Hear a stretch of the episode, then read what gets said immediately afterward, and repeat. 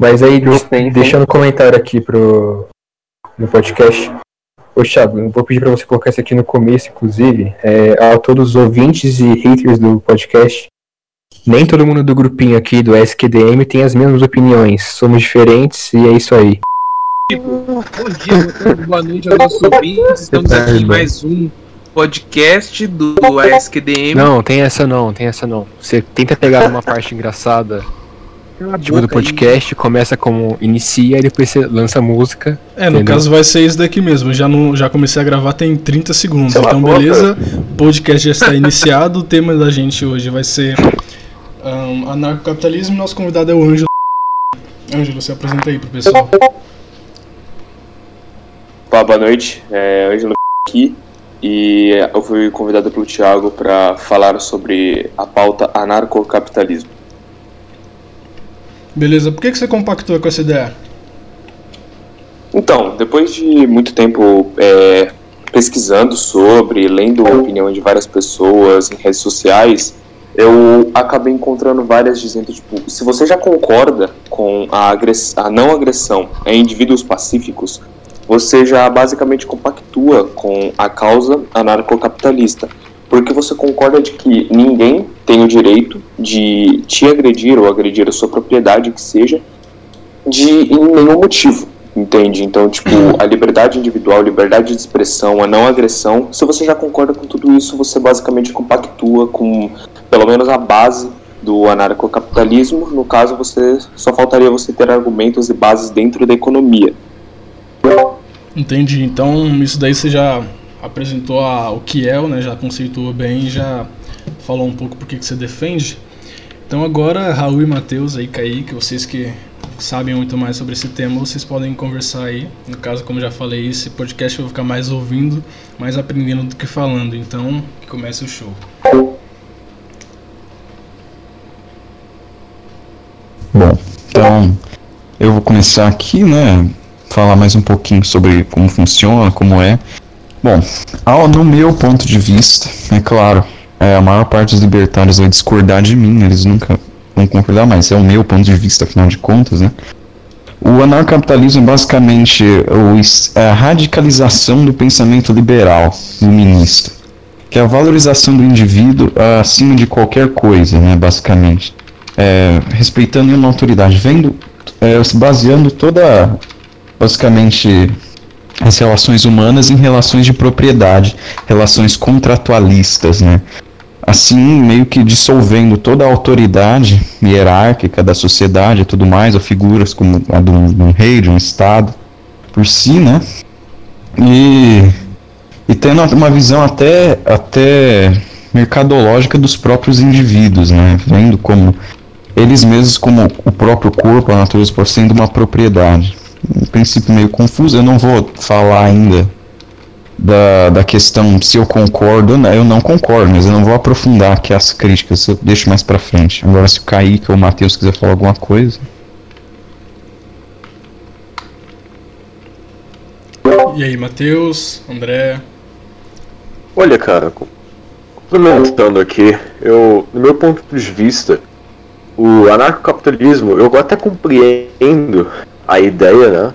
Acho válida, digamos assim, em termos éticos, é algo realmente é, interessante. Mas, atualmente, eu vejo isso como uma utopia. Por quê? Teoricamente, o anarcapitalismo prega o que seria o chamado ancapistão, né? Então, a ausência desse Estado que nós temos. E o ódio completo ao Estado em si, é algo que eu já discordo. Eu acho que o Estado ele deve existir. Claro que atualmente o Estado Deus que nós temos é extremamente moral e é até mesmo maléfico para a sociedade. Então, eu acho que você já. O Ângelo talvez não saiba, mas vocês já sabem que a minha posição ideológica em relação a, a um Estado seria monarquia. Eu acho isso mais viável, com base na tradição mais. Então.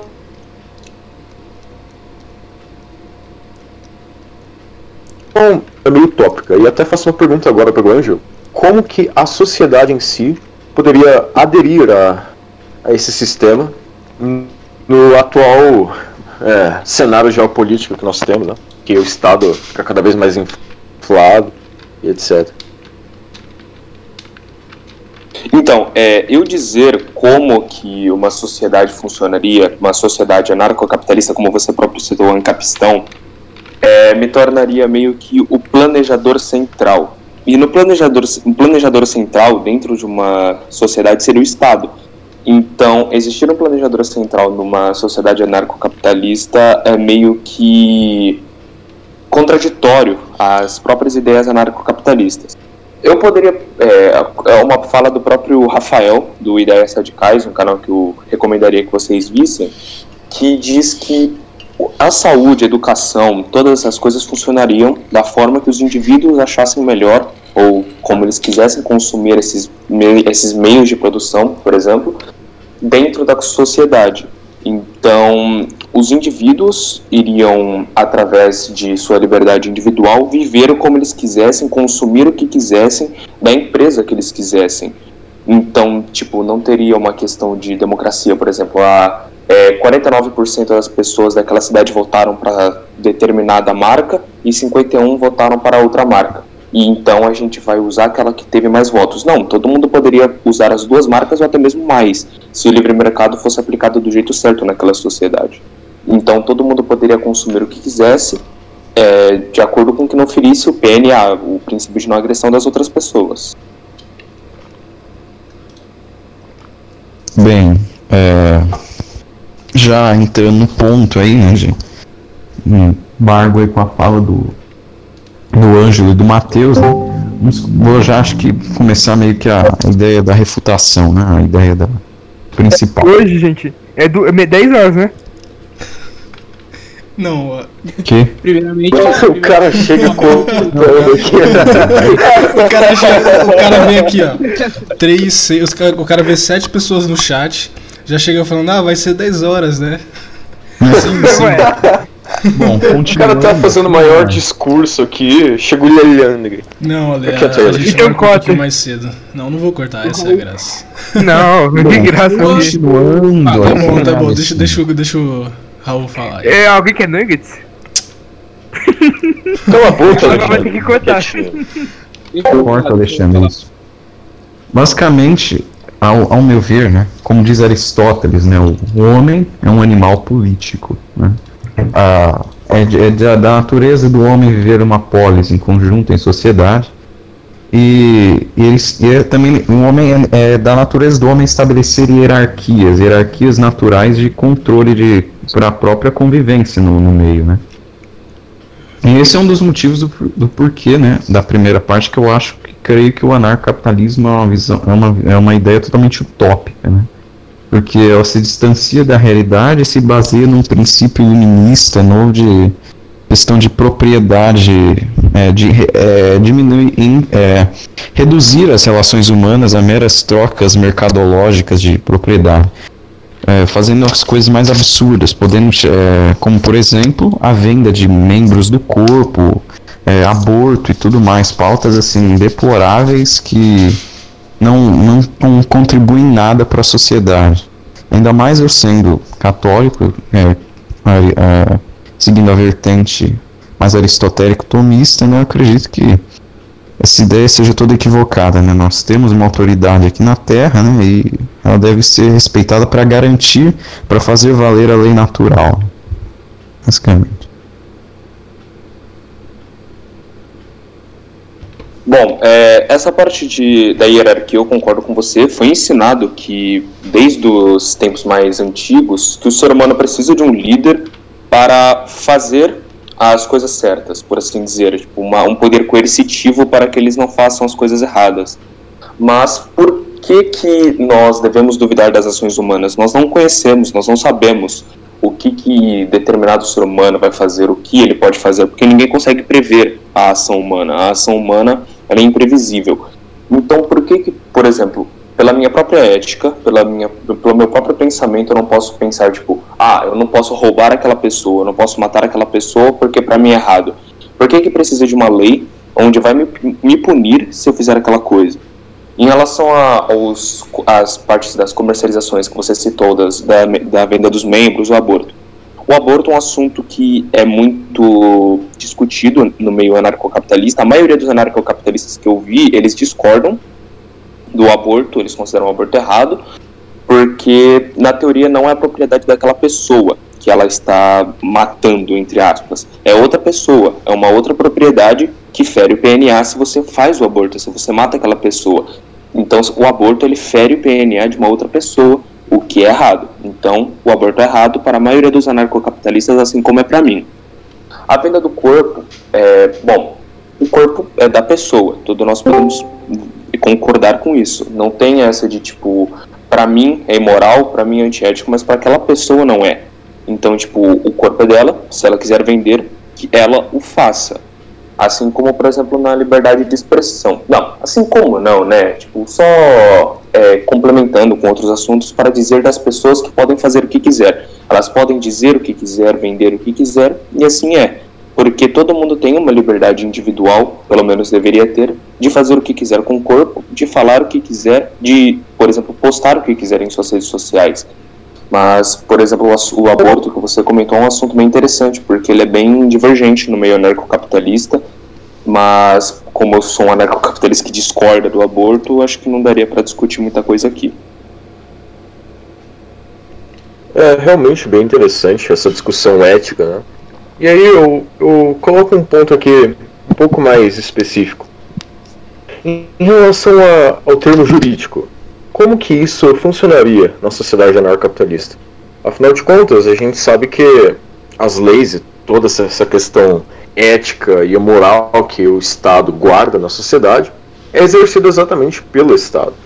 E em uma sociedade em que a ausência do mesmo em relação ao crescimento de, sei lá, vamos lá, advocacia e juiz privado, entendeu?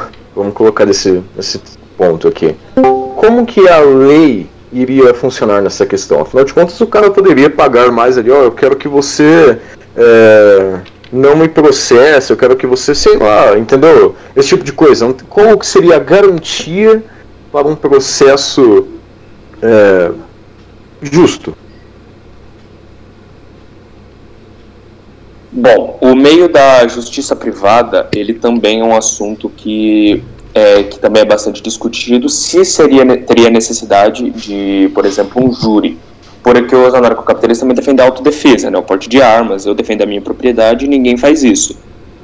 Como funcionaria a justiça privada? Eu iria pagar uma empresa diretamente, não seria, por exemplo, através de um, de um advogado que o Estado me daria gratuita, gratuitamente, entre aspas, né, porque são pagos os tributos, os impostos, eu iria decidir a empresa que eu quisesse pagar. Então, por exemplo, eu teria uma grande, uma grande diversidade, uma, uma gama gigantesca de empresas privadas que eu poderia contratar a que eu quisesse para me defender em algum caso. Só que, numa, numa sociedade anarcocapitalista, nós cremos muito num humano voluntário, num ser humano ético, que desde que ele se conhece por gente, foi ensinado a ele a ética a ética, no caso, por exemplo, que você disse, não, a fazer subornos, sempre preservar a propriedade do outro. E se você fosse subornar aquele que está defendendo a outra pessoa para que ele não te resarcisse, é, não fizesse que você resarcisse o erro que você fez naquela pessoa, a agressão que você fez à propriedade daquela pessoa, isso seria antiético. Então, por isso que, é, em, em parte, você está certo de considerar que o anarcocapitalismo é uma utopia, porque nós teríamos que confiar que o ser humano seria ético de fazer as suas ações. Mas por que, que nós não podemos não ter essa fé no ser humano? De que, por exemplo, o ser humano não iria querer é, subornar uma pessoa para que ele não sofresse, entre aspas, as consequências de ter agredido a propriedade daquela pessoa. É, realmente, eu concordo com o que tu fala. Mas, é, é. Kaique, você não vai falar não, cara? Então, eu tenho um, um dos meus maiores problemas com o capitalismo, que eu acho a ideia do libertarianismo perfeita. Só, só um pouquinho, Kaique, o, o seu mic tá muito baixo. Vou falar um, mais alto? Por tá favor, mais alto agora? Favor. Tá um pouquinho mais alto. Mas tá mais alto agora? Tá melhor, tá melhor. Então, Grita aí, Obrigado. é, vou gritar aqui. Mas eu acho a ideia do libertarianismo perfeita, né? Coisa de não agressão. Porém, eu vejo que o, que o anarcocapitalismo é algo muito que não dá para ser aplicado na prática. Primeiro, com de, desse ponto que o Barry falou, de, de como que você vai garantir que, que uma instituição tem legitimidade para aquilo? Porque como, se eu não me engano, Max Weber fala, o Estado ele é uma força legítima é uma força legítima, né? Então como que você vai como que você vai legitimar outra pessoa a fazer isso? Por exemplo, é, eu cometo um crime. É, aí a pessoa vai lá, a pessoa que sofreu o dano vai lá na instituição dele e vai buscar algum método de restituir o dano que ela foi sofrida. Só que quem é aquela pessoa, qual é a legitimidade daquela pessoa? E se eu não aceitar aquilo? E se eu tiver a minha própria instituição, sabe? Como que você vai fazer essa, essa legitimação? Uma dúvida minha. Bom, no caso das legitimações de instituições privadas diversificadas dentro do anarcocapitalismo, seriam feitas através das, da demanda do povo. Por exemplo, no Estado. No Estado, eu nasci e o Estado já estava aqui. Como que eu posso considerar o Estado legítimo para mim, sendo que eu não, eu não tive escolha de nascer neste Estado, de que esse Estado me liderasse? No caso de uma instituição privada, suponhamos é, três empresas privadas, A, B e C. É, a empresa A, por exemplo, é, não contrata pessoas negras, suponhamos. Independente da, da, do, do nível técnico da pessoa, do conhecimento dela. Ela se recusa a contratar pessoas negras. A empresa B não contrata pessoas de é, religiões que, que tenham religião, só contrata pessoas que é, sejam que compactuem com o ateísmo. E a empresa C que não tem nenhuma restrição, contrata qualquer tipo de pessoa. Haveria é, duas situações. Uma, uma pessoa negra e que faz parte de alguma religião iria querer entrar na empresa A ou na empresa B. Nenhuma das duas iria contratar ela por conta de suas restrições. A empresa C, que não, é, que não tem restrição, iria contratar essa pessoa. Se essa pessoa tem um nível técnico e, de, e conhecimento muito avançado, a empresa C vai alavancar. A empresa C vai começar a crescer, crescer, crescer, até que vai chegar um momento em que a empresa C vai ser superior a A e a B. E depois, a segunda situação, antes da, da, da, dessa empresa C ser alavancada, teria a questão do boca a boca, o boicote. O, esse, essa pessoa que não pôde ser contratada pela empresa A e pela empresa B, que, que adquiriu um certo ranço, né, perdão a palavra, que sobre essas duas empresas, porque uma é racista e a outra é intolerante é, com relação à religião. Ela iria sair falando, ah, aquela empresa A é péssima, ela não contrata pessoas negras independente do conhecimento ou da tecnicidade da pessoa. A empresa B também não contrata pessoas por conta de sua religião, independente do nível técnico dela. As pessoas, se elas quisessem, claro, iriam parar de consumir dessas duas empresas. E a empresa C, que alavancou iria destruir essas duas empresas, né, não fisicamente, mas através da concorrência. Essas duas empresas, A e B, iriam falir. E é assim que se faz a legitimidade de uma empresa num, num ambiente privado, através da compra ou da não compra em determinadas empresas. Você compra da empresa que você quer e quando você quer. Não é, por exemplo, no estado que você é obrigado a pagar impostos, né, e se você não paga, você é preso por sonegação fiscal, e eles fazem investimentos e investimentos que são superfaturados e administrados da forma errada. Por exemplo, o ensino superior tem quatro vezes mais investimentos do que o ensino básico. Isso, isso, não faz sentido, porque, tipo, se o ensino básico é ruim, mas o superior é bom, de que adianta? De que adianta sendo que as pessoas não vão ter um ensino bom no básico para conseguir chegar no superior? Entende? Espero que eu tenha conseguido responder a sua pergunta. Mas o minha dúvida é no seguinte, no âmbito mais jurídico mesmo, porque eu estou falando, por exemplo, é, eu, eu provoquei algum dano seu, certo? Você vai procurar uma instituição privada para que eu restitua o dano que você sofreu, certo? Certo, certo, entendi. No caso. eu... Aí, aí como que. Aí, por exemplo, é, você vai lá, você vai procurar essa restituição, só que eu falo assim, não, eu não concordo com essa, com essa empresa que você buscou. Eu quero que a gente faça, por exemplo, a empresa que você escolheu definiu o valor de é, mil reais. Aí eu falo, não concordo com isso. Eu quero que você vá na outra empresa, na minha empresa que eu indiquei, onde eu sei que o valor vai ser, por exemplo, 600 reais. Como que vai decidir isso daí? Quem que decide? Quem é a força maior? No caso, a pessoa teve a sua propriedade agredida, porque a pessoa que agrediu feriu meu PNA. Logo, que é o princípio de não agressão, eu não, eu não agrido a sua propriedade, você não agride a minha, nós vivemos em paz.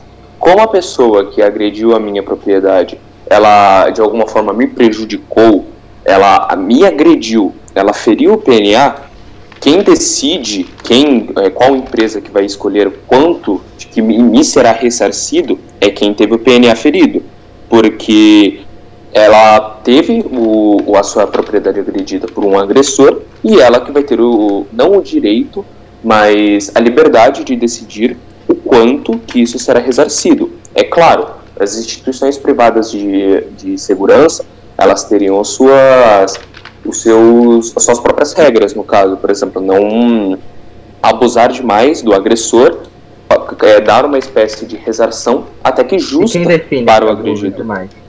A própria empresa.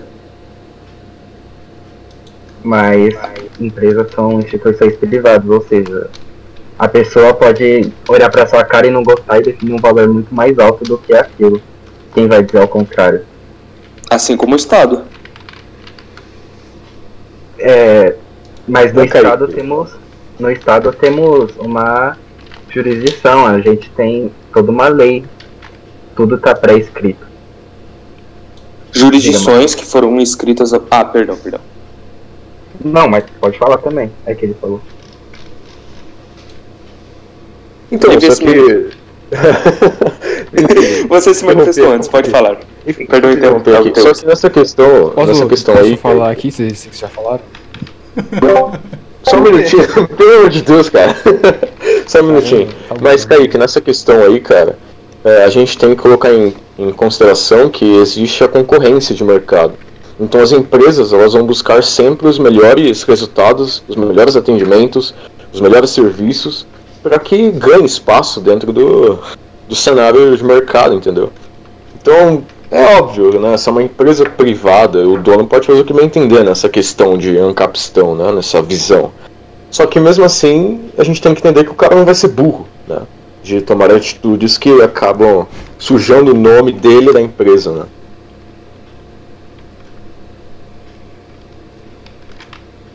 Cauã, Cauã. André que tá tentando Ah, falar tá, tá. Enfim, enfim. Deixa eu, deixa eu, deixa eu.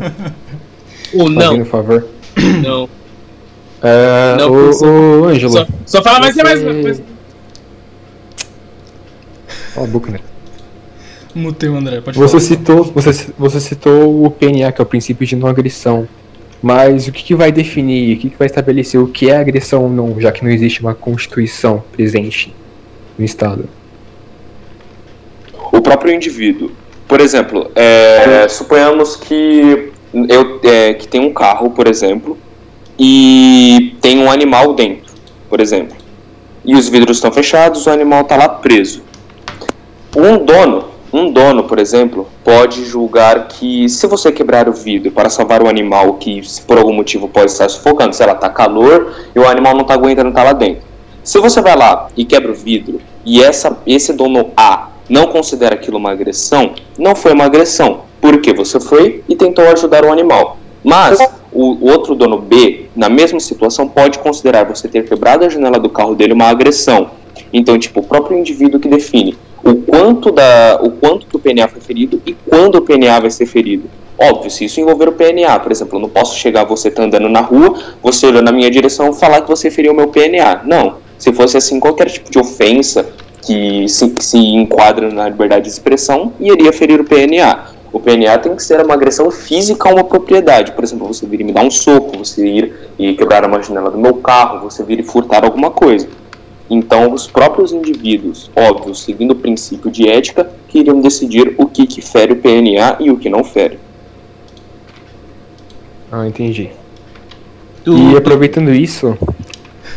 Caso, caso, eu fosse, caso o PNA fosse ferido, eu vou voltar de novo aqui na área jurídica. É... Tá certo, o, o cara do carro B, ele me processou. E então, calma aí. Pera aí, o. Pera aí. É, fala aí agora. Mano, enfim. Calma, Vamos já fui pro saco já. Primeira, primeiramente, antes de, da minha fala, gostaria de agradecer a nossa audiência, né? É, eventos recentes têm demonstrado que nossa força, nosso, nosso programa tem chegado às redes sociais. Nosso empoderamento. o caminho certo. Estamos sendo divulgados nas redes sociais. Enfim, boa noite a todos. Vamos lá. É, eu fico aqui com a minha dúvida, mas uma dúvida no inicial mesmo, né? Antes de todos esses assuntos que já foram debatidos.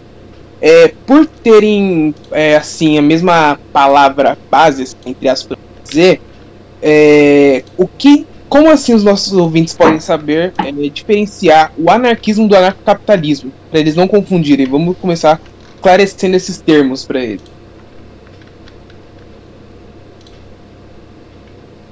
Então, anarquismo é, é um termo que se refere ao antiestatismo. Então, o anarquismo se refere a eu não quero ter um Estado, eu não quero ter uma, uma é, entidade que eu não queria que estivesse nesse poder de entidade sobre mim. E existem várias vertentes do anarquismo: anarquismo clássico, anarcocapitalismo, anarcocomunismo, anarcoveganismo, que eu não sei como é, sei lá, um vegano que come carne, eu não, eu não sei. Mas, tipo, o anarquismo é a aversão ao Estado. O anarcocapitalismo é a aversão do Estado com um adendo de ideias, como acho que alguém aqui já disse, que, é, que vem do liberalismo. E existem muitas pessoas, existe, existe um estudioso, agora não vou lembrar o nome dele, que separou diversas vertentes, entre aspas, dos pensamentos é, libertários, que é o liberalismo clássico, daí teriam os constitucio- constitucionalistas e teriam os monarquistas libertários, que é, é o libertarianismo monárquico. Então, o anarcocapitalismo nada mais é do que um liberalismo extremamente extremo, nossa, um pleonasmo, com aversão ao Estado, que seria esse adendo do anarquismo, que é só um termo que se refere à aversão do Estado. Ok, e assim seguimos. Boa, e eu tenho uma dúvida, né? Essa coisa de não agressão, eu já pensei muito nisso, que uma pessoa, por exemplo, ela poderia andar pelada na rua, né? Sem problema nenhum. Porque ela não estaria agredindo ninguém, né? Numa sociedade anarcocapitalista.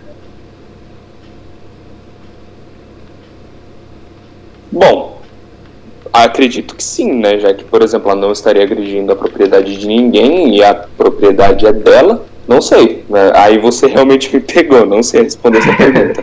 Eu E eu também tenho outra dúvida com os animais. Você, o que os animais, o- os animais são propriedade? Existe direito dos animais? Seria o que a gente faz com os animais? Não seriam direitos, animais não teriam direitos, é, também é uma coisa que eu já vi muito, ser muito discutida em redes sociais, mas creio que os animais, quando você tem um animal, ele é sua propriedade. Então, por exemplo, se alguém vem e machuca seu animal, envenena seu animal, vai ferir o PNA, porque o cachorro é, entre aspas, a sua propriedade, mesmo que ele seja uma criatura viva, mas ele não é racional. Então, ele é, entre aspas, a sua propriedade mesmo que isso soe um pouco grosseiro, né, para algumas pessoas. Então eu posso fazer qualquer coisa com a minha propriedade. Ou seja, eu posso fazer qualquer coisa com o meu cachorro. Contanto que não transpasse as éticas que seriam ensinadas para as pessoas desde os começos, desde o começo da criação da sociedade, sim. Certo, mas a ética seria a não agressão. A ética vai além de não agressão. É, por exemplo, ele, existem éticas que você faz algo porque você considera errado. Por exemplo, espancar um cachorro, ele é um ser vivo. Isso é errado para a maioria das pessoas. E existiria a ética dentro dessa sociedade. Então você saberia que espancar o seu cachorro até a morte seria errado. Entende? Mas é, numa sociedade isso não seria punível. Não, creio que não seria punível. Certo. Então, teoricamente, os limites uh, de ações em uma propriedade privada, eles estão em, uh, lim limitados, né? Eles estão limitados à ética pré-existente na sociedade. Vou colocar um exemplo aqui bem mais brutal. Imagine um crime de estupro que é realizado dentro da propriedade de alguém. Teoricamente está dentro da propriedade da pessoa. Então, quem iria julgar aquilo? O que iria resguardar a ética e a moral da pessoa que foi estrupada? estrupada? Bom, no caso, é, teríamos uma, uma situação. As pessoas que foram estupradas tiveram sua propriedade agredida, já que elas tiveram sua integridade física prejudicada por conta do estupro. Então, ou elas poderiam se autodefender, no caso com a porte de armas, já que as pessoas estão vindo querer agredir a propriedade delas, que é o próprio corpo, então elas teriam direito né, de agredir ou até mesmo matar aquelas pessoas que viessem para cima delas querendo agredir a propriedade delas com suas próprias armas.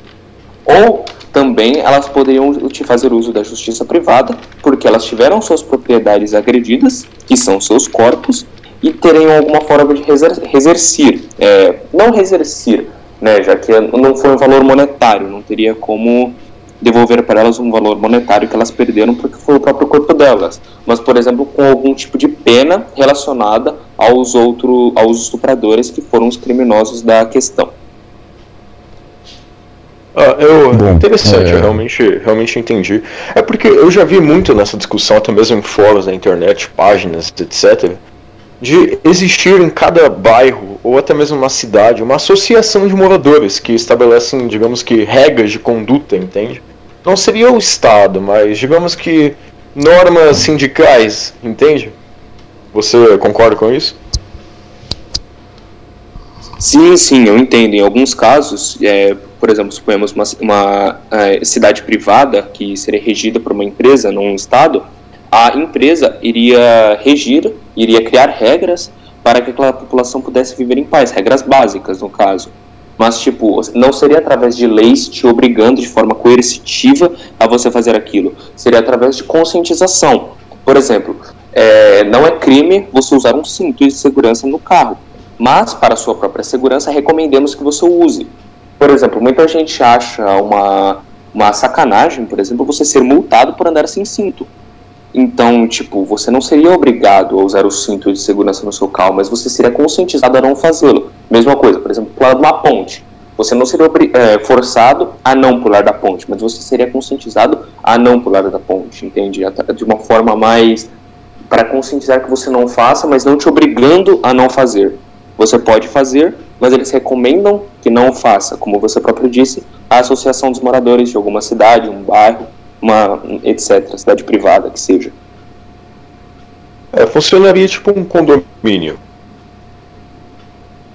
Falando de uma maneira bem, bem bruta, que é bem chula. Sim, sim, como condomínio. Acho que eu vou tentar buscar algum, algum link aqui falando sobre uma cidade privada. Daí eu mando aqui no Discord ou mando para o Thiago ele encaminha para vocês, eu vou ver aqui. Mas eu só vou responder rapidinho, rapidinho que o Raul falou do, do aborto, né? Que eu já estudei essa parte do anarcocapitalismo. E é complicado porque é coisa de propriedade, porque é, a gente não sabe ainda quando a vida começa, né?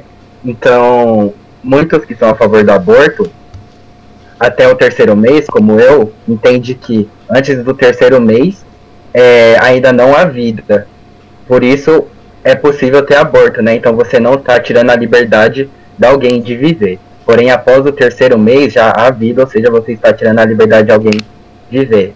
Então, seguindo essa ótica é, libertária, né? É, no, como eu acredito, então seria assim. Então você só pode fazer o aborto até o terceiro mês. Porém, isso não é o consenso de ninguém, né? A gente ainda não sabe quando a vida começa. Tem uns que falam que começa logo a concepção, outros aos três meses, aí vai. Então, você falar que o anarcocapitalismo, você ser contra o aborto no anarcocapitalismo ser algo contraditório e você ser anarcocapitalista, não faz sentido. Mas pode falar aí, Andrew. Então, sobre o que você disse da, de privar alguém da liberdade de viver antes, é, depois do terceiro mês. Sim, é, não há um consenso ainda, não, não se sabe ainda ao certo quando que se começa a vida numa gestação. Mas mesmo antes do terceiro mês, se você vai lá e destrói o feto antes dele ter tido o desenvolvimento completo na, na, na cabeça das pessoas que dizem que antes do terceiro mês não há vida, você está privando aquela pessoa de algum dia ter a liberdade dela de ser alguém, de ser o que ela quiser, de exercer a própria liberdade individual. Então, de qualquer forma, fere o PNA do feto. Porque é, é, é, como se, tipo, eu impedisse você de fazer tal coisa, entende? Não de forma tão brutal como o feto, de matar você. Mas, por exemplo, tem duas portas e você só pode seguir por uma, que no caso seria o aborto do feto, e na outra seria ele se desenvolver e algum dia vir a exercer a sua liberdade individual. Eu impeço você de passar pela porta da liberdade individual e forço você a passar pela do aborto. Eu meio que estou impedindo você de ser livre algum dia da sua vida. Então, fere o PNA.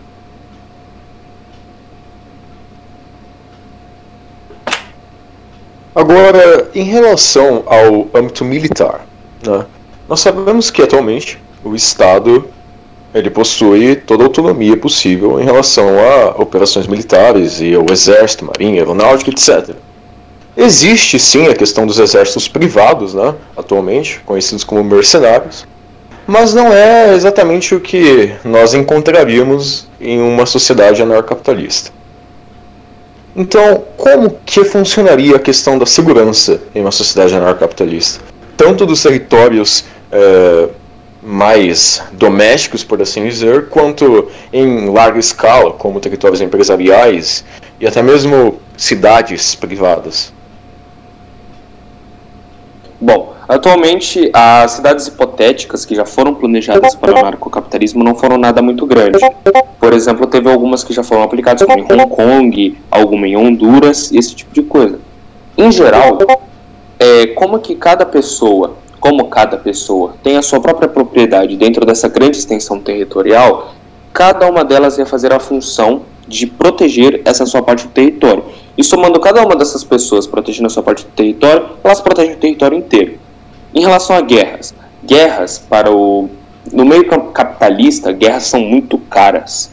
Guerras gastam espólios, gastam pessoas, gastam muito dinheiro para você ter armas, é, poderio militar, esse tipo de coisa. Então, no meio anarcocapitalista inteligente, ou até mesmo no meio capitalista mesmo, sendo apenas liberal, ainda com um Estado pequeno ou grande que seja, ainda é, é uma coisa muito cara de se fazer. Então, eles iriam investir apenas na própria, defesa, na própria segurança, na autodefesa, né? Cada pessoa poderia ter o direito de ter armas, ou o que quer que seja a forma delas de proteger a sua propriedade. E cada uma delas protegendo a sua propriedade, se você pegar toda a extensão territorial de que cada uma defende, ia dar a extensão territorial de toda a cidade privada. Mesmo que elas não se juntem em, de forma coletiva, todas elas estão defendendo a sua própria terra de forma voluntária.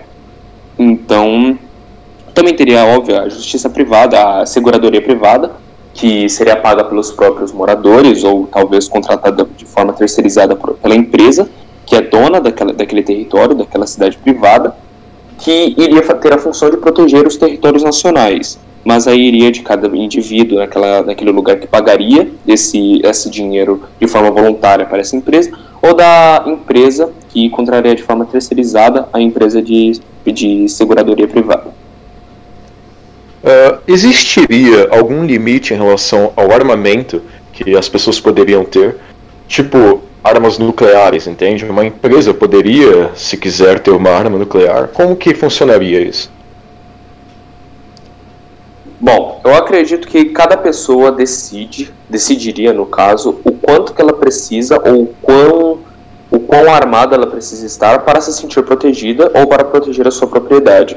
Então, creio que teriam esses uns limites determinados pela própria, pelos próprios indivíduos dentro daquela sociedade ou pela própria empresa. Por exemplo, ah, você não pode portar determinado, você é opcional no caso, né? Eles iriam te conscientizar a não portar determinada arma, mas se você quiser portar, tudo bem, você pode. Mas, no caso, essas armas seriam para a própria defesa, dependendo da ética de cada pessoa. e as pessoas ao redor, se elas se sentissem se, se elas fossem agredidas, né, tivessem suas propriedades agredidas por essa pessoa que contratasse determinada arma não para se proteger, mas sim para agredir outras pessoas da forma que ela bem quisesse, essas pessoas poderiam usar a arma que elas tivessem ou que quisessem para defender a sua propriedade. Bom, é, excelente. Agora eu quero voltar àquele assunto e perguntar pro, pro Ângelo como ficaria a questão do, dos deficientes mentais na, propriedade, no, numa sociedade anarcapitalista e a, lega, e a legalidade da guarda das crianças. Como isso ia funcionar? Seria vendido termo de posse sobre a criança? Como faria? Bom, com relação aos doentes mentais, creio que ah, quando a criança ou alguém se desenvolve com doença mental, ela ainda teria as pessoas acima dela, como pais, familiares, esse tipo de coisa. Eles teriam a liberdade, né, e teriam talvez uma ética de cuidar da criança por conta dessas necessidades especiais dela. Mas creio que, dependendo do que acontecesse, alguém ou alguma outra pessoa poderia entregar ela, ou vender ela no caso, para uma outra pessoa que talvez fosse mais apta a cuidar dessa pessoa. A guarda das crianças, eu vi muitos, muitos anarcocapitalistas discutindo sobre isso no Twitter, que o aborto é errado, mas você vender a criança não. Por quê? Mesmo que você venda a criança, você não está ferindo, entre aspas, a propriedade dela. Você está permitindo com que ela viva, logo você não agride a propriedade dela, que é o corpo ou a vida. Então, nesse caso, você poderia é, evitar os, ah, aqueles casos das pessoas que dizem: ah, eu vou abortar porque eu engravidei, mas eu não tenho condições de cuidar da pessoa, da criança. Então, no caso, ela poderia tirar a criança desse meio dificultoso, onde a criança cresceria abusada, culpada por dar, ter colocado os pais naquela situação mais, entre aspas, miserável, por ela ter sido uma criança surpresa, e colocaria ela em um outro ambiente. Talvez de, é, de pais bons, pais que decidiram investir uma certa quantidade de dinheiro, que provavelmente não seria nada baixa, para ter uma criança, por exemplo, como se fosse uma adoção, entre aspas. Sim, interessante. É... Mas e agora em relação às agências de segurança e privada? Qual seria o critério de avaliação que elas usariam para julgar algum caso? Porque, teoricamente, elas poderiam simplesmente favorecer o cliente é, sem critério algum. E também como ficaria a questão das penas? Como eles iriam pesar isso, sendo que tem meio que toda a liberdade do mundo? E, e outra, ele não simplesmente poderia contratar outra agência para combater essa? Para a do adversário, uma guerra, e isso se tornaria uma guerra de agências de, de segurança? Como ia funcionar isso? Como eu já disse, guerras são muito custosas. Então, dentro do anarcocapitalismo, a troca de tiros seria rara. Tipo, não é porque você pode ter uma arma que você, vai, você pode ou vai querer sair atirando todo mundo, porque são recursos. Eles são caros e escassos. A maioria das coisas seria feita através de troca. Como você disse, é, como você bem perguntou, com relação novamente à questão da pena a pena seria decidida pelos próprios indivíduos que foram agredidos por aquela pessoa, mas justamente com uma negociação com a empresa de, de justiça. No caso, o que decidiria os limites ou os mínimos dessa pena? No caso, o que o indivíduo que foi agredido julgar. Melhor, seja tipo uma pena de morte, alguns anos, esse tipo de coisa. Mas, óbvio, como eu já disse, não podemos prever a ação humana, mas o que pode se esperar é que ele vai ser eticamente, entre aspas, justo com relação ao que ele perdeu para aquela pessoa, ou então a própria autodefesa porta, com, porta, com porte de armas e esse tipo de coisa, podendo defender a sua própria propriedade sem ter que depender de alguma empresa de justiça privada. Bem, é uma posição bem radical, né? Porque se dependermos da justiça, do julgo individual das pessoas, por um roubo de, sei lá, não, qualquer agressão mínima pode, poderia ser combatida com maior destempero, digamos assim. Né? Qualquer ação possível, por exemplo, Uma carteira roubada poderia custar a vida ou sei lá, uma coisa muito pior da, da outra pessoa. Então, bom, ao meu ver, isso é bem errado. Né? Agora, se o quer falar alguma coisa, Matheus? Ah, então, eu gostaria de perguntar a respeito dos territórios ditos internacionais. Né? Nós temos territórios internacionais atualmente no mundo, como, por exemplo, a Antártida, territórios marinhos, até mesmo a questão da Lua, né? Que, querendo ou não, não tem, uh, sei lá, um dono, um país que é dono da Lua. Como que isso funcionaria em uma sociedade anarcapitalista? O cara ele poderia simplesmente fincar uma bandeira e falar, não, isso aqui é meu?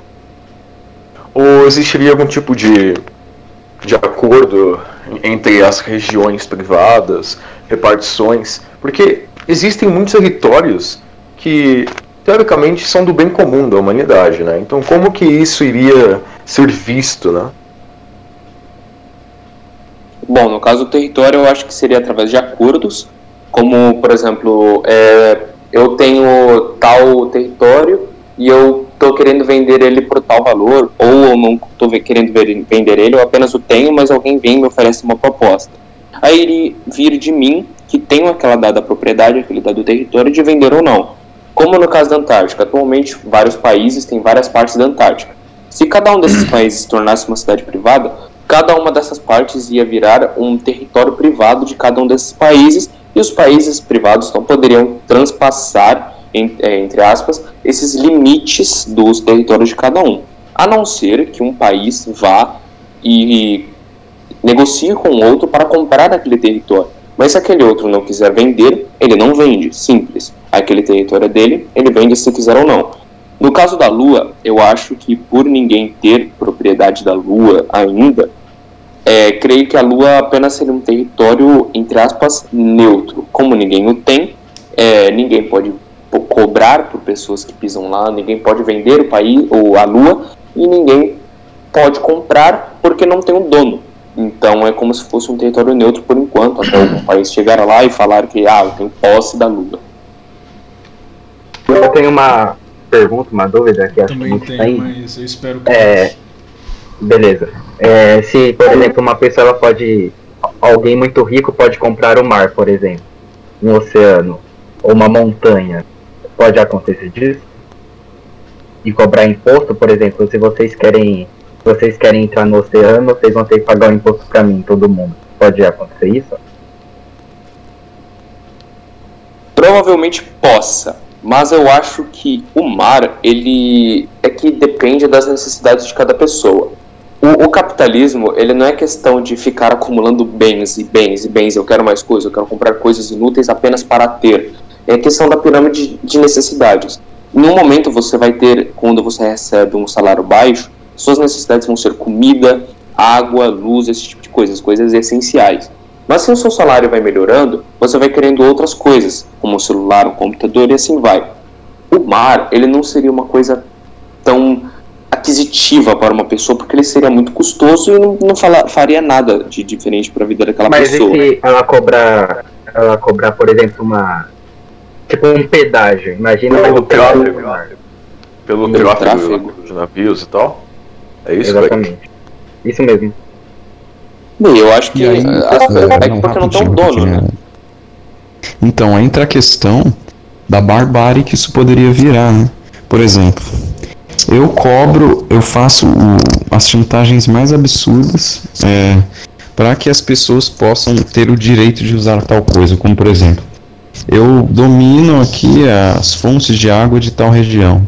Para as pessoas terem acesso a isso, eu imponho as, as maiores tiranias e obrigo a população a obedecer. E teoricamente eu teria o total direito disso, poderia praticamente quase violar a dignidade humana delas.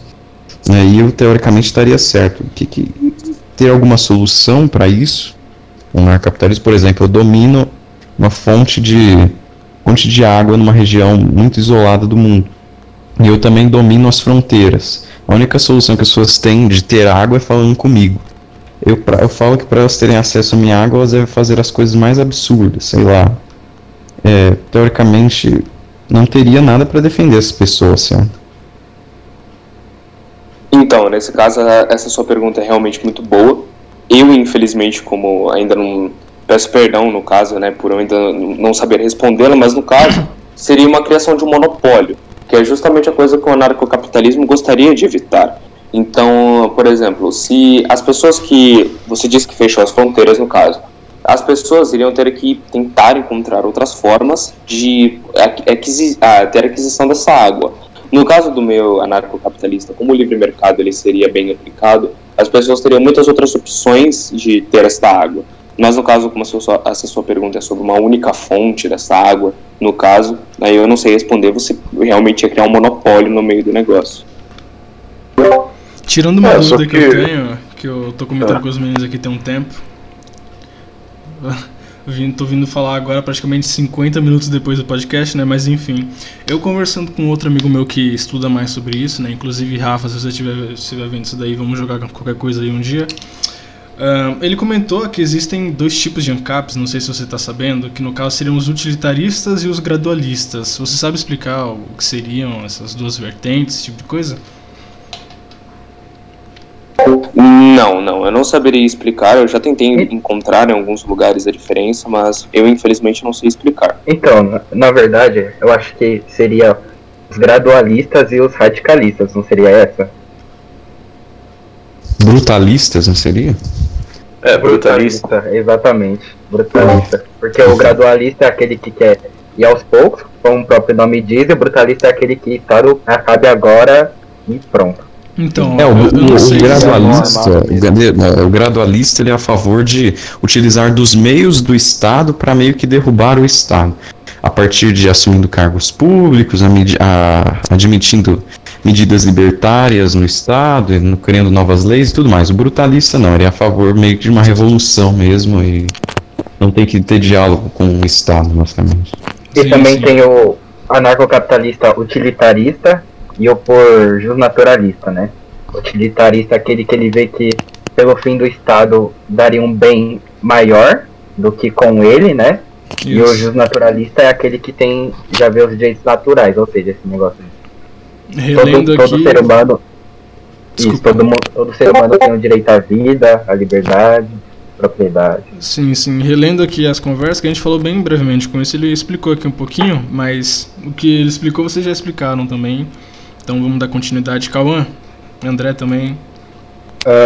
Ô Ângelo, eu tenho uma pergunta aqui pra você. É, Você concorda que o anarco- o anarcocapitalismo pode ser considerado um feudalismo 2.0?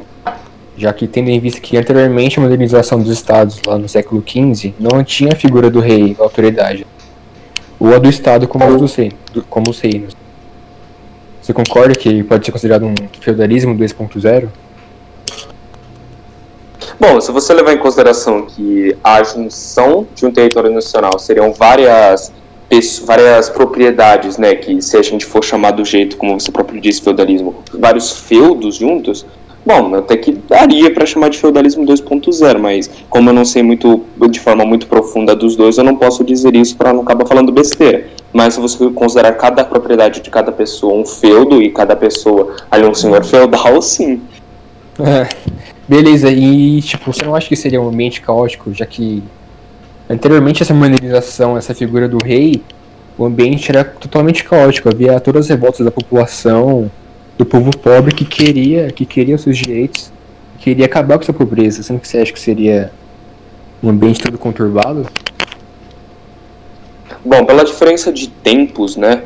Antigamente a, a população não tinha muito acesso a conhecimento, ela não tinha muito acesso à, à educação e de muitas e muitas outras formas ela, ele era um povo um pouco fragilizado, porque com ou sem rei, o povo ele ficava na parte de baixo da pirâmide, porque aqueles que podiam ter acesso à educação estavam no topo da pirâmide. Hoje em dia é mais fácil uma pessoa. Exato. Uma pessoa, hoje em dia, ela consegue ter acesso a mais conhecimento, ela consegue ter acesso, a, por exemplo, a, fazer investimentos, esse tipo de coisa. Ela consegue ter acesso a aprender a ética. Então, eu creio que não seria caótico, mesmo que eu não consiga prever as ações de um ser humano, porque um ser humano ele é imprevisível, eu não posso dizer o que, que cada um vai fazer, mas eu creio que não seria um ambiente caótico, porque hoje em dia as pessoas sabem melhor o que é ser ético, têm mais acesso ao conhecimento e têm mais, como posso dizer, ações mais civilizadas, mesmo que eu acho que esse não seja o termo correto, mas fica melhor para todo mundo entender.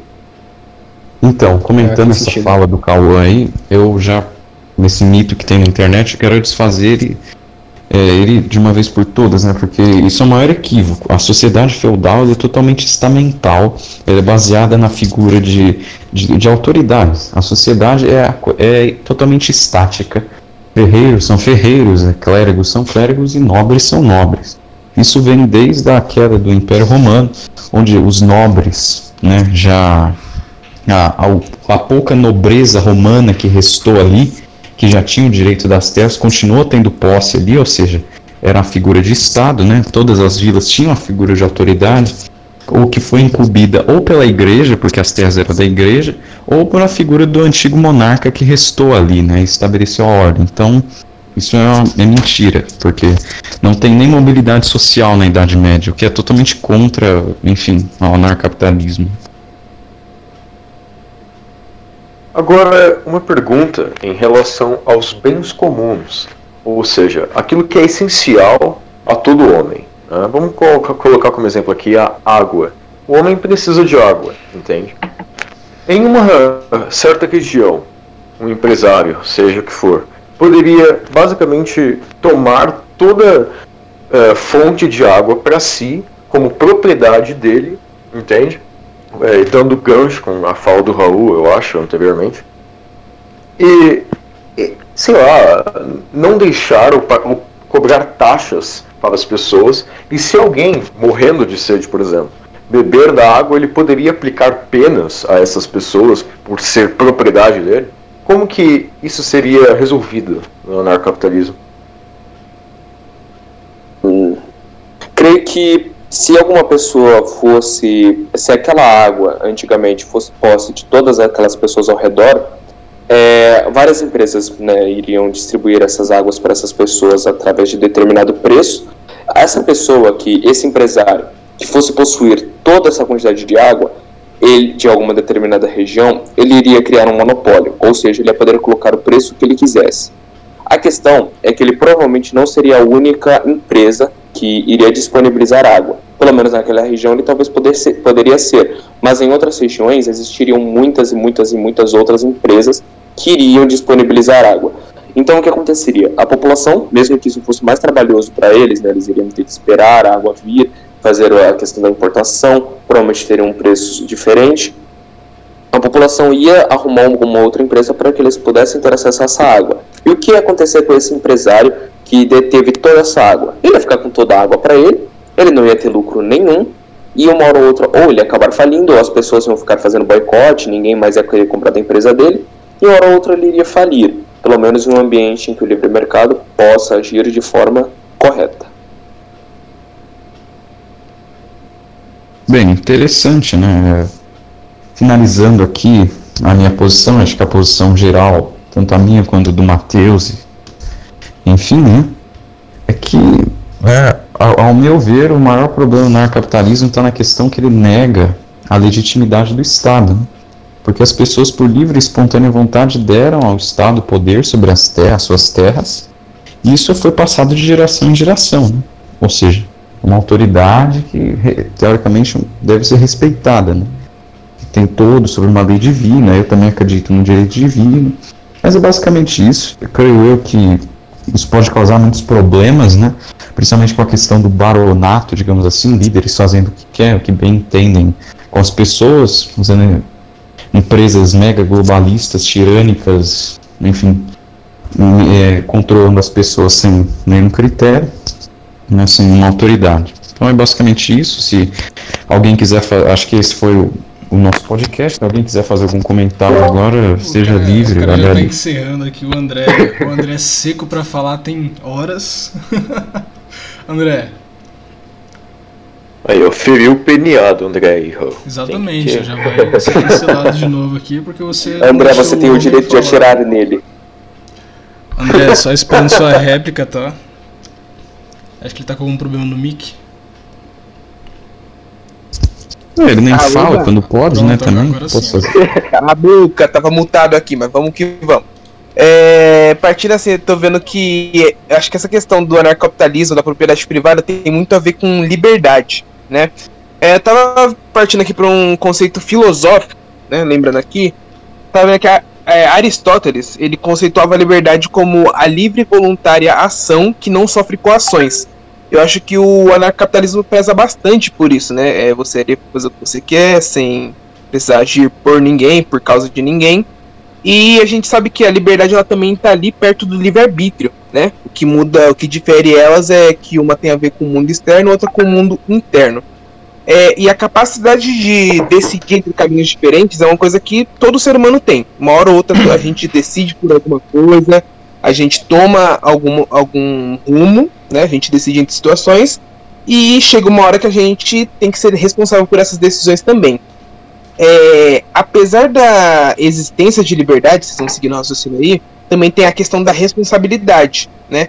E como a gente já está inserido em sociedade desde pequena, assim, que o Raul também tem falado dessa questão histórica, é, ele também citou os contratualistas, né? Então, a maioria das sociedades hoje em dia, elas têm esse conjunto de regras, de normas, que são as tradições também as constituições federais, que é o que a gente já está habituado a viver.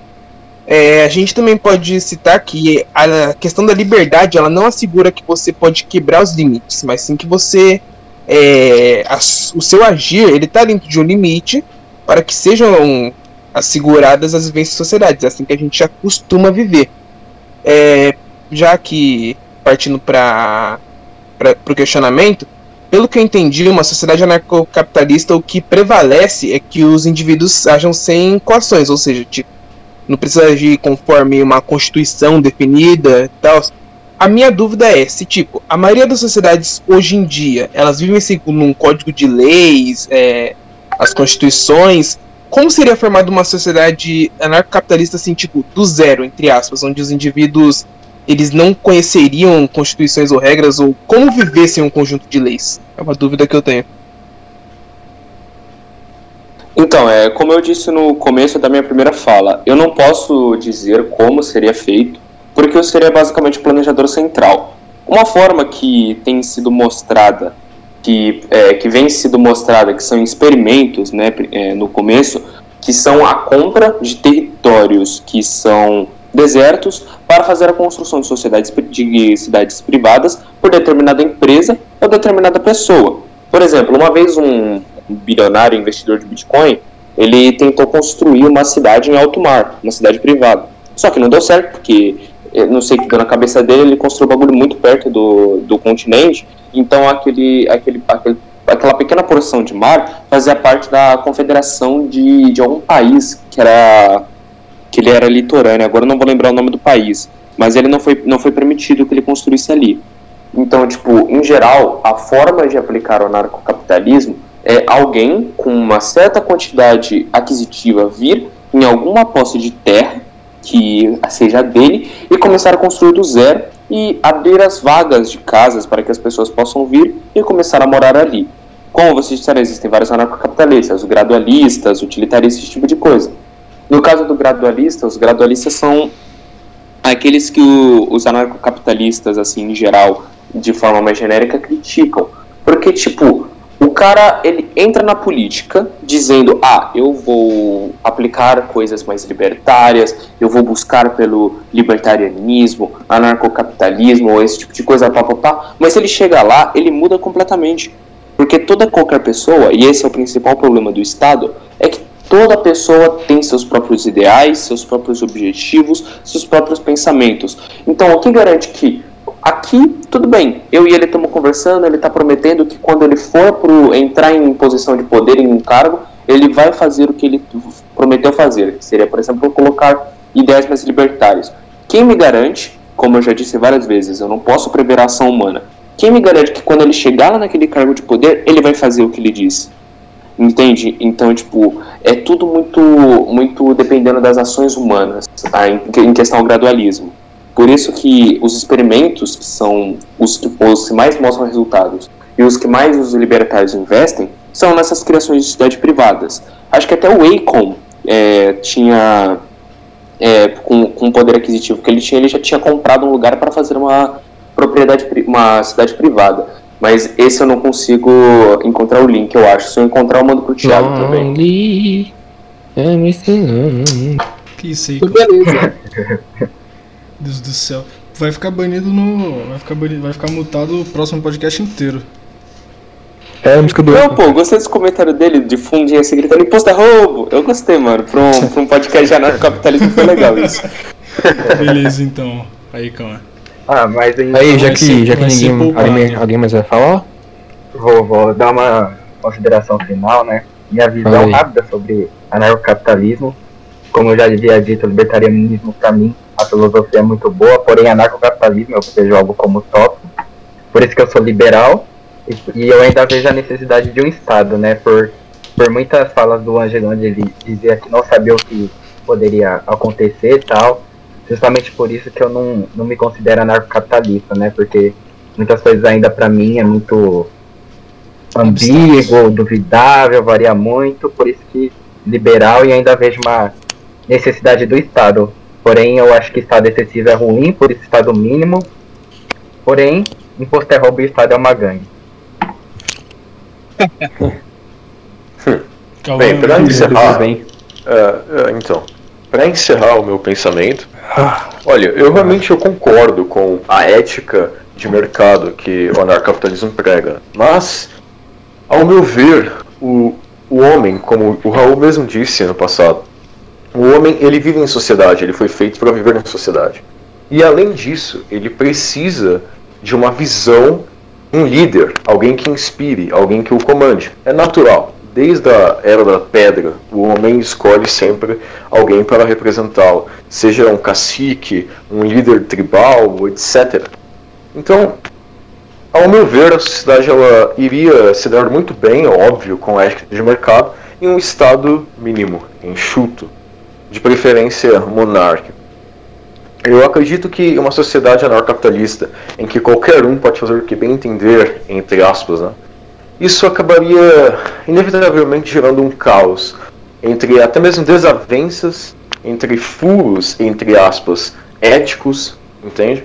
Entre conflitos, é, até mesmo pessoais ali na sociedade, a pessoa, porque ela não tem uma base de uma constituição ou coisa do tipo que resguarde todo mundo. É basicamente cada um por si, em, em uma forma bem chula. Então, ao meu ver, o homem ele precisa sim de um Estado. É basicamente isso. Senão a gente volta pro barbarismo. Sim, É, sim. exatamente, exato. Cauã, suas considerações. Ah, não tem consideração sobre o anarcocapitalismo. Eu acredito sim. É, é uma das utopias, dizendo assim, que eu mais compactuo, entendeu? Sempre. Até que a sala inteira me chama de anarco, sendo que eu não sou. Três eu sou liberal anos. apenas. Três anos sendo chamado de anarcocapitalista na sala. Sofri esse bullying aí. É isso aí. Eu gay do Matheus. Próximo, André. Tem eu também, hein? André. Então, então ó, considerações finais, né? Eu, eu não sou anarcocapitalismo, né? Mas quem é, quem sim. Eu acredito é, na existência de um Estado. É, eu sempre assim falo assim, sobre a política, então um Estado, a questão da eficiência do Estado é sempre importante. É, lutar pela boa gestão do Estado. A questão também é, a gente levantou assim, são importantes discutir sim, mas propriedade privada, essa é uma coisa assim boa, é, por aí vai. Ah, pra finalizar, ah, acho que é isso só. Que, ah, sei lá. Beleza. Palavra. perdi o fio da meada, perdi o fio da Beleza. meada. Ângelo, se quiser dar alguma consideração final, alguma conclusão sobre tudo que você falou, uma síntese do tema. Caso queira, né? Caso Então, é. Espero que todas as minhas. as formas que eu expressei e falei tenham ficado bem claras para vocês. Peço perdão se alguma fala minha soou um pouco vaga. E é basicamente isso. Se você concorda com a não agressão a indivíduos pacíficos, você já, já meio que compactua com pelo menos o início do anarcocapitalismo. No caso, você só teria que aprender as partes mais profundas, como economia, questão de ética, etc. Espero que essa conversa tenha sido legal para vocês, como foi para mim, e imposto é roubo. Beleza, boa, então boa. todo mundo, todo mundo com- concordou com essa ideia, né? Exatamente. Beleza, já vamos finalizar o nosso episódio. A gente já tá com uma hora e quinze de gravação. O tempo passou bem rápido. Que bom que, a gente, não- Exato. que bom que a gente não começou às 10, né? Mas é isso. Obrigado, Ângelo, pela participação, viu? Foi muito esclarecedor, principalmente pra mim, que não era conhecedor do tema, né? tanto que eu fiquei quieto o podcast praticamente inteiro. Mas muito obrigado pela participação, muito obrigado aos ouvintes que acompanharam a gente até aqui. E é isso, esse foi mais um episódio do ASQDM Podcast.